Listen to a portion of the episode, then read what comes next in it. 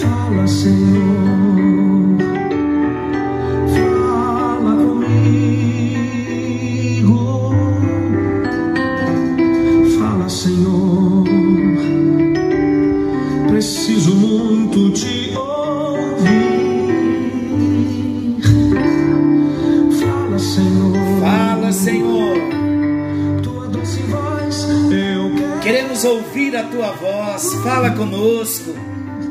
O desejo do nosso coração, Senhor. Precisamos ouvir a tua voz. Porque quando ouvimos a tua voz, nós nos prostramos, nos aquietamos, descansamos o coração. Fala, Senhor. Fala que, como teus servos, nós vamos te ouvir. Graça e paz, queridos, está chegando até você. Mais um encontro com Deus. Fala que o teu servo ouve. Eu sou o pastor Paulo Rogério, da Igreja Missionária no Vale do Sol, em São José dos Campos. A serviço do Rei, a serviço de Jesus. Que privilégio poder chegar até você, chegar até a tua casa e juntos compartilharmos da palavra. Como tem sido um tempo abençoador para todos nós. E é verdade o que eu te digo, eu me sinto privilegiado de neste tempo de domingo a domingo podermos compartilhar a palavra de Deus e você estar ouvindo atenciosamente a palavra do Senhor. Sabe que Deus quer te abençoar apesar de. Então não depende do pastor Paulo, não depende nem de você, depende do amor de Deus, depende do propósito, é por causa dele. Então que o propósito se cumpra, que venhamos ser abençoados, que venhamos estar abertos para aquilo que Deus deseja fazer em nossas vidas. Vamos compartilhar? Estamos falando de parábolas, as parábolas de Jesus. E hoje nós estamos, vamos entrar numa nova parábola, a parábola do fazendeiro e o servo. Você já ouviu sobre esta parábola? Algumas parábolas são novas, não é? Podem até ser conhecidas, serem conhecidas, mas o tema muitas vezes nós não nos recordamos e pelo fato de não serem muito mencionadas. Mas a parábola do fazendeiro e o servo, ela se encontra no Evangelho de São Lucas, no capítulo 17, do versículo 7 ao versículo 30. Eu quero ler, perdão, do versículo 7 ao versículo 10. São só quatro versículos. Vamos ler Evangelho de Lucas, capítulo 17, a partir do versículo 7. Qual de vós, tendo um escravo arando a terra ou apacentando as ovelhas, assim que ele chegar do campo, o convidará? Podes vir agora mesmo, reclina-te junto à mesa para cear?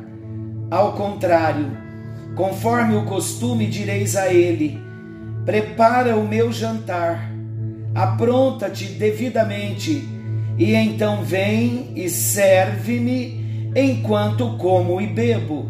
Depois tu comerás e beberás também. Porventura, deverá agradecer ao escravo, porque este fez o que lhe havia mandado? Assim, igualmente vós, depois de haverdes realizado tudo quanto vos foi ordenado, dizei: somos servos inúteis, pois tão somente cumprimos o nosso dever. Essa parábola do fazendeiro e o servo, ela também é conhecida como o servo e o seu dever.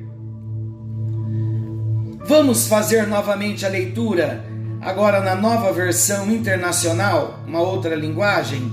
O sentido é o mesmo, algumas palavras são as mesmas, mas acaba ficando um pouquinho mais claro para nós. Vamos ler.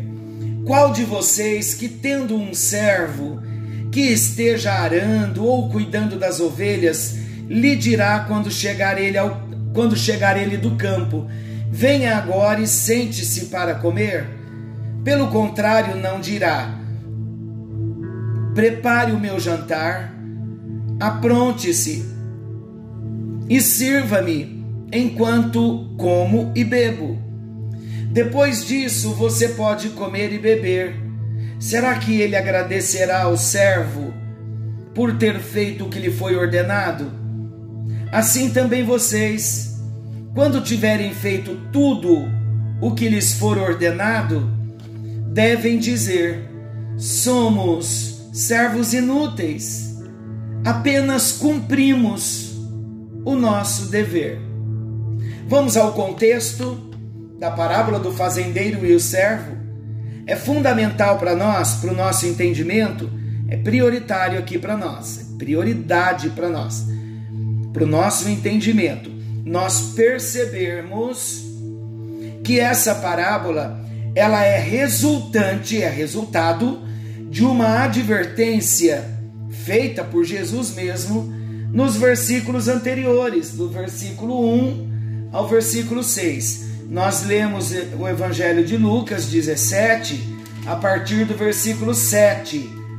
E é importante nós termos essa ciência fundamental para nós, nós percebermos que essa parábola ela é, é, é resultante de uma advertência que Jesus fez nos versículos anteriores. Então vamos ver a advertência feita por Jesus? Eu vou ler Lucas 17, do 1 ao 6. Então, Jesus declarou aos seus discípulos: É inevitável que fatos ocorram que levem o povo a tropeçar na fé. Mas ai da pessoa por quem de quem vêm os escândalos. Seria melhor que tal pessoa fosse atirada ao mar com uma pedra de moinho amarrada ao pescoço, do que induzir um destes pequeninos a pecar. Tende cuidado de vós mesmos. Se teu irmão pecar contra ti, repreende-o, e caso ele venha a se arrepender, perdoa-lhe. Se contra ti pecar sete vezes ao dia, e por sete vezes vier a ter contigo, dizendo: Arrependo-me do que fiz, perdoa-lhe. Diante disso, pediram os apóstolos ao Senhor: Aumenta-nos a fé. Ao que encorajou-os o Senhor: Se tiverdes fé do tamanho de uma semente de mostarda, podereis dizer a este a esta amoreira: Arranca-te e transplanta-te no mar, e ela vos obedecerá. Então é fundamental para o nosso entendimento nós percebermos, nós entendermos que esta parábola que Jesus cita do servo inútil, do fazendeiro e do servo, ou do servo e o seu dever, eu sempre chamei essa parábola a parábola em que ele menciona sobre o servo inútil. Então é importante nós sabermos que a razão da parábola são os versículos anteriores desta advertência que Jesus fez. Na primeira parte, nós temos uma advertência por parte de Jesus e o relato da parábola é o que nós estamos estudando aqui. Agora, na segunda parte, nós temos a descrição da cura de dez leprosos, que está do versículo 11 ao 19. Nessa terceira e última parte, nós temos um conteúdo predominantemente profético. Está lá no versículo 20 até o 37. Então, há um contexto aqui grande em que esta parábola foi inserida. Então, assim que terminarmos a mensagem de hoje, seria bem importante você ler o capítulo todo de Lucas 17. Nós não vamos ler porque não vai nos dar tempo de lermos todos os versículos, mas com tempo você pode estar lendo. Então vamos agora falar um pouco sobre a parábola do fazendeiro e o servo, já sabendo que existem todos esses contextos anteriores e posteriores. Se a parábola do fazendeiro e o servo, ela é resultado da advertência dos versículos anteriores, assim como nós estamos compreendendo que também os versículos posteriores, muitos estudiosos, eles possuem uma relação temática com os capítulos 15 e 16. Já vai levar mais tempo para nós estudarmos, mas uma leitura atenta já vai mostrar para nós que a construção da narrativa feita por Lucas sinaliza uma forte relação entre esses capítulos. Então, todos esses três capítulos, 15, 16 e 17, eles estão relacionados. Também é importante nós lembrarmos que não podemos nos esquecer de que o próprio, o próprio Lucas afirmou que após um cuidadoso estudo, ele resolveu escrever um relato ordenado. Olha Lucas 1:3. Eu vou ler. Lucas capítulo 1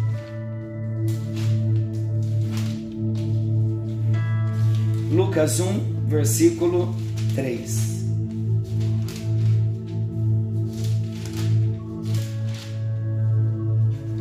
Bíblia nova, Bíblia nova é mais difícil a gente manuseá-la, né? Daqui a pouco ela já fica mais mais usada aqui também. Então vamos lá. Lucas 1, versículo 3.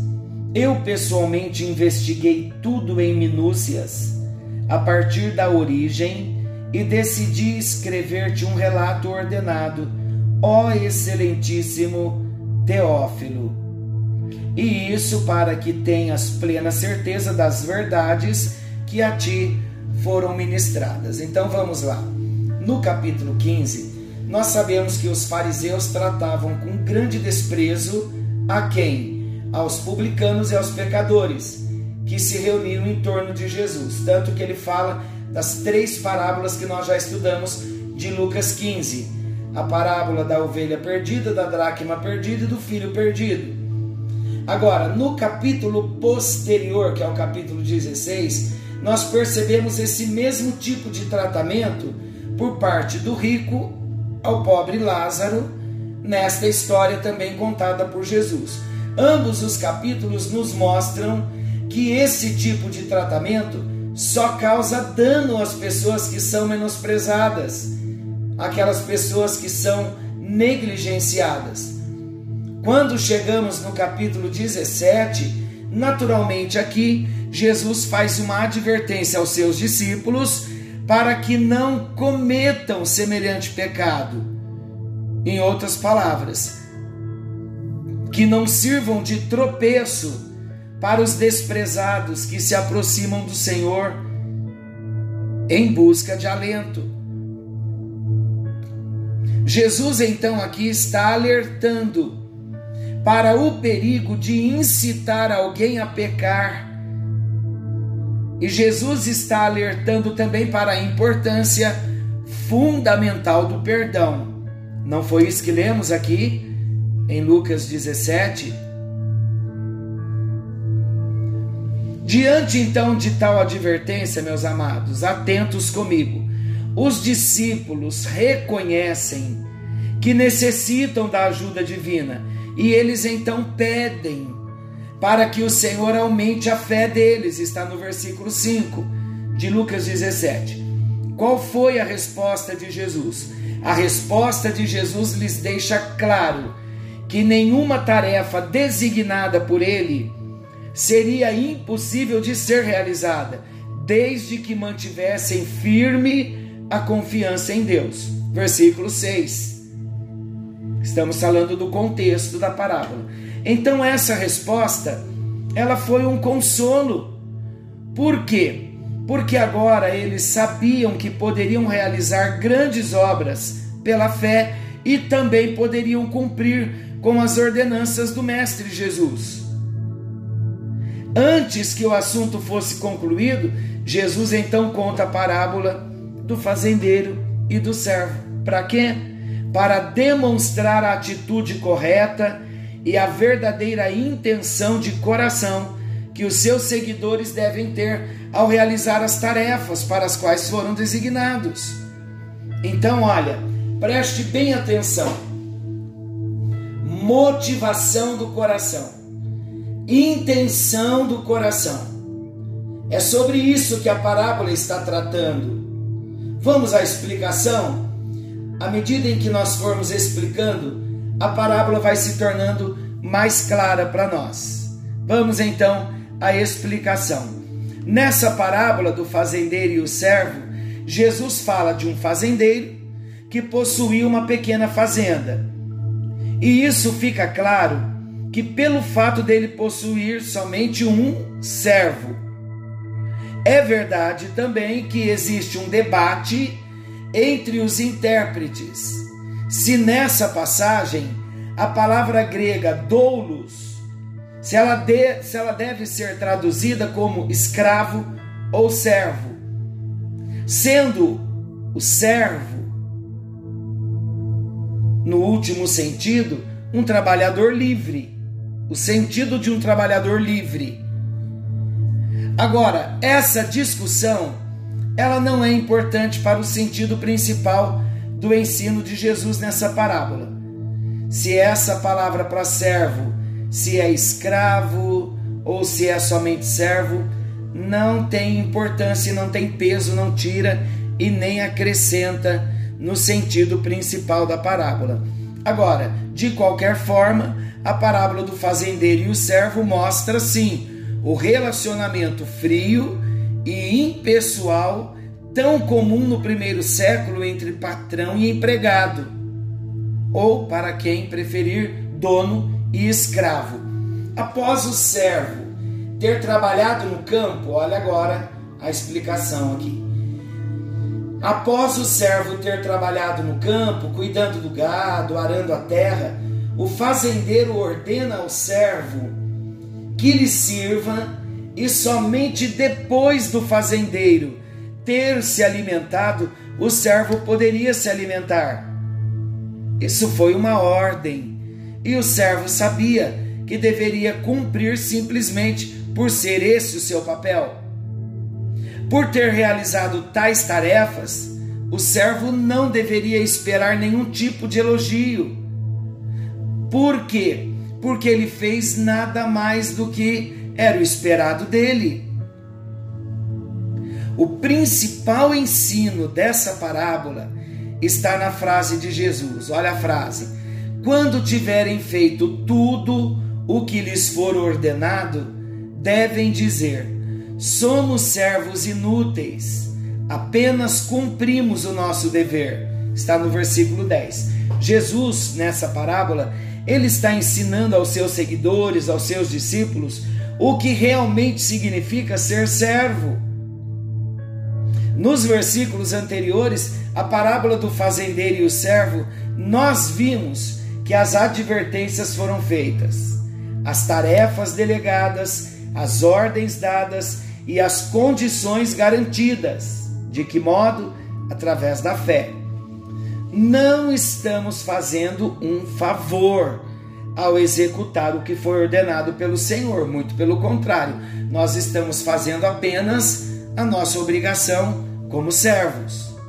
Se entendermos que nessa parábola de Jesus, a ordem do fazendeiro possa ter causado insatisfação ao servo, que após cuidar da terra ainda precisou servir o seu Senhor antes que ele próprio pudesse se alimentar, devemos também entender que no reino de Deus as coisas são diferentes.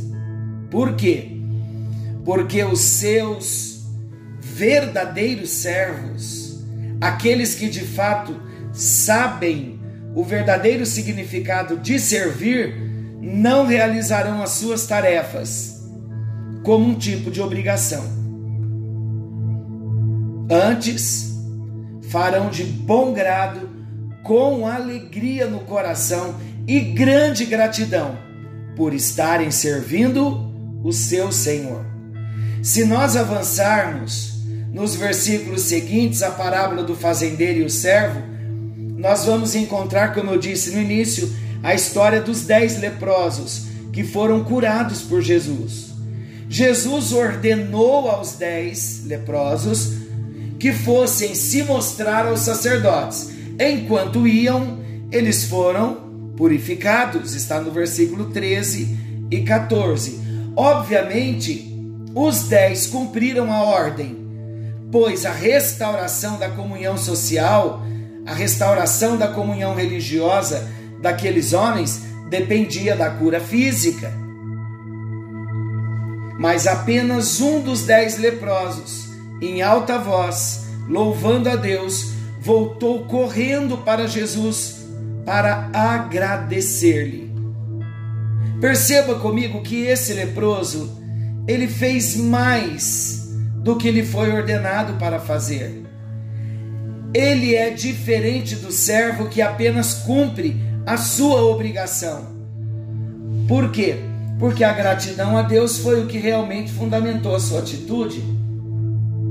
Ah, meus amados, quando as nossas atitudes forem movidas pela gratidão, nossas vidas serão outras. Não tenha dúvida, Deus quer mudar as nossas vidas. E aquilo que nós fazemos, quando deixa de ser obrigação e passa a ter um outro motivo, uma outra motivação, uma outra intenção, a obrigação, quando se transforma na gratidão, Glória a Deus, pode agradecer, porque você já começou a alcançar louvores de Deus. É sinal que uma obra linda do Senhor já começou a acontecer nas nossas vidas. Então, há um convite de Deus para nós no encontro de hoje. Tudo aquilo que nós fazemos para Deus ou não, e nos gabamos de que fazemos, nos orgulhamos de que fazemos, porque estamos cumprindo com a nossa obrigação. Ah, meus amados, quando nós trabalharmos para Jesus, quando formos operosos em Deus, trocando a obrigação pela gratidão,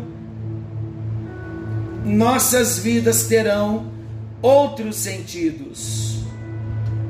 Vamos então às lições da parábola do fazendeiro e o servo, lições. Qual a nossa verdadeira intenção? A intenção do nosso coração, meus amados, é fundamental no modo em que nós nos comprometemos com as tarefas que nos foram delegadas. Como cidadãos do reino de Deus, nós somos delegados a algumas tarefas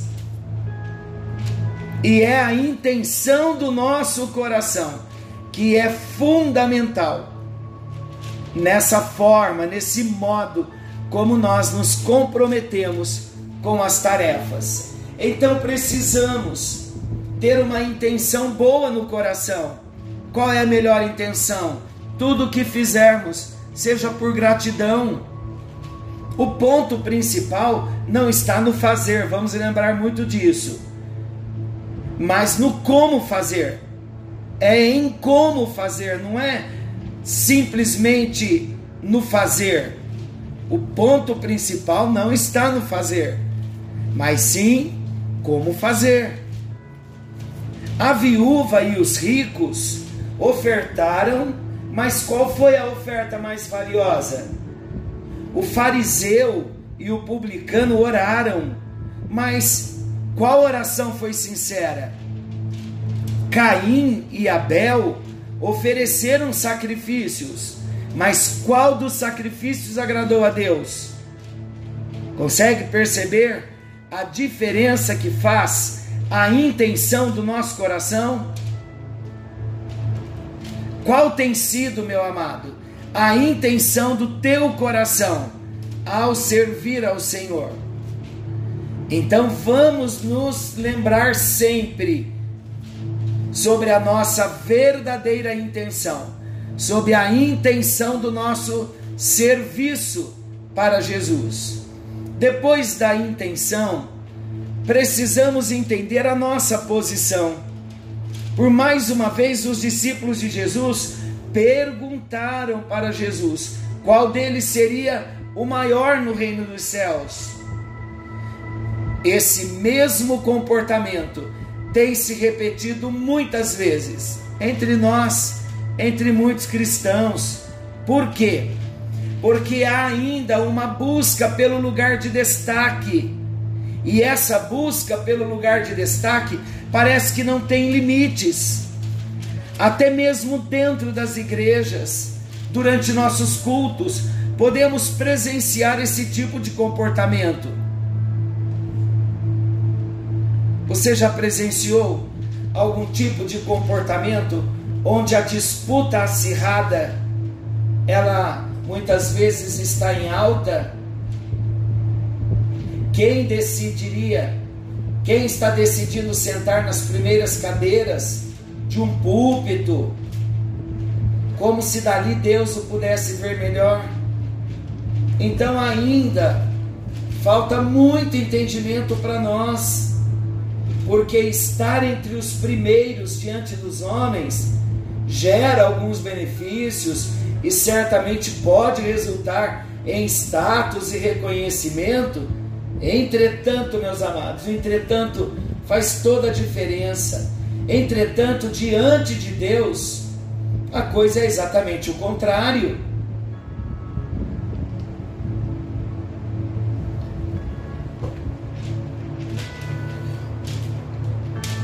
Por que o contrário? Se somos verdadeiramente discípulos de Jesus, seguidores de Jesus, então necessariamente somos servos. Pois ele, Jesus, se preocupou em nos ensinar, ele, como Senhor, ele se preocupou em nos ensinar o verdadeiro significado de servir. Que possamos nós aprender a cada dia com o nosso Mestre, ouvindo as suas doces e duras palavras também e seguindo diligentemente o seu exemplo. Mateus 9:35, Marcos 9:35, olha o que diz: Se alguém quiser ser o primeiro, será o último e servo de todos. Mas não sereis vós assim, Antes, o maior entre vós seja como o menor, e quem governa como quem serve. Pois qual é maior? Quem está à mesa? Ou quem serve? Porventura não é quem está à mesa? Eu, porém, entre vós sou como aquele que serve. Então Jesus, a Bíblia diz que ele veio para servir e dar a sua vida em resgate de muitos. Qual é a intenção do seu coração? Está compreendendo, entendendo a sua posição, a sua intenção? E mais uma lição importantíssima para nós. Não devemos buscar recompensas. Essa é uma lição que Jesus constantemente ensinou durante todo o seu ministério.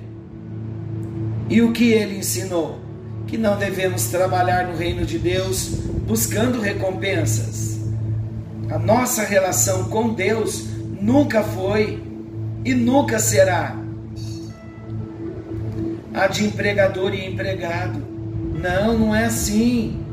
Aos nossos patrões, nós podemos reclamar nossos direitos, mas ninguém poderá jamais reivindicar de Deus os serviços prestados. Deus não é devedor a homem algum, irmãos. E não devemos esperar recompensas por tarefas que nós realizamos. Nessa parábola, somos servos, e como servos, não devemos esperar elogios por termos feito apenas o que devíamos fazer. Se fizermos tudo o que nos foi proposto, ainda somos servos inúteis. Na parábola do fazendeiro e o servo, o adjetivo inútil não está aplicado no sentido de imprestável. Mas sabe qual é o sentido? É o sentido de falta de merecimento. Ou seja, ressaltando a condição de que, se somos servos, não merecemos elogios por termos feito a nossa obrigação. O nosso Senhor, claro, Ele é bondoso, justo, rico em misericórdia, e nós sabemos que Ele recompensa os seus servos. Mas essa recompensa não é por merecimento, não é por mérito pessoal de cada um, ou alguma dívida para conosco, mas é unicamente pela Sua maravilhosa graça. Qual é o desejo do meu coração? Que a graça do Senhor venha nos alcançar. É hora de falar com Deus. Senhor nosso Deus, que graça maravilhosa é esta? Sonda a intenção do nosso coração, Senhor.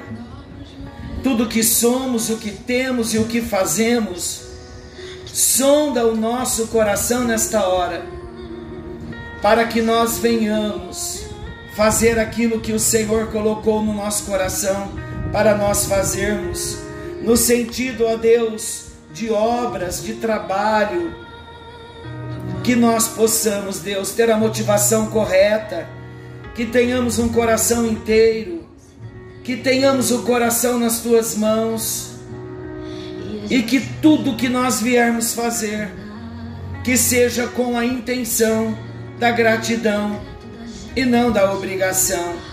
É no nome de Jesus que oramos. Estamos certos de que o Senhor está nos tocando, nos abençoando e transformando as nossas vidas. Age nesta hora, meu Deus, em cada discípulo do encontro com Deus. Vem trabalhando nesta hora, meu Deus, que as intenções do nosso coração sejam puras, sejam retas, e estejam diante do Senhor para todo e qualquer trabalho que nós realizarmos na obra do Senhor. Vem, nos toca e nos ajuda no bendito e precioso nome de Jesus. Amém. E graças a Deus. Querido, que a bênção do Senhor te alcance. Querendo Deus, amanhã estaremos de volta nesse mesmo horário com mais um encontro com Deus. E não se esqueça, Deus sonda a intenção do nosso coração. É a motivação do nosso coração que Deus sonda. Que o nosso coração esteja diante do Senhor nesta hora. Forte abraço. E querendo Deus, amanhã nós estaremos juntos. Forte abraço e até lá.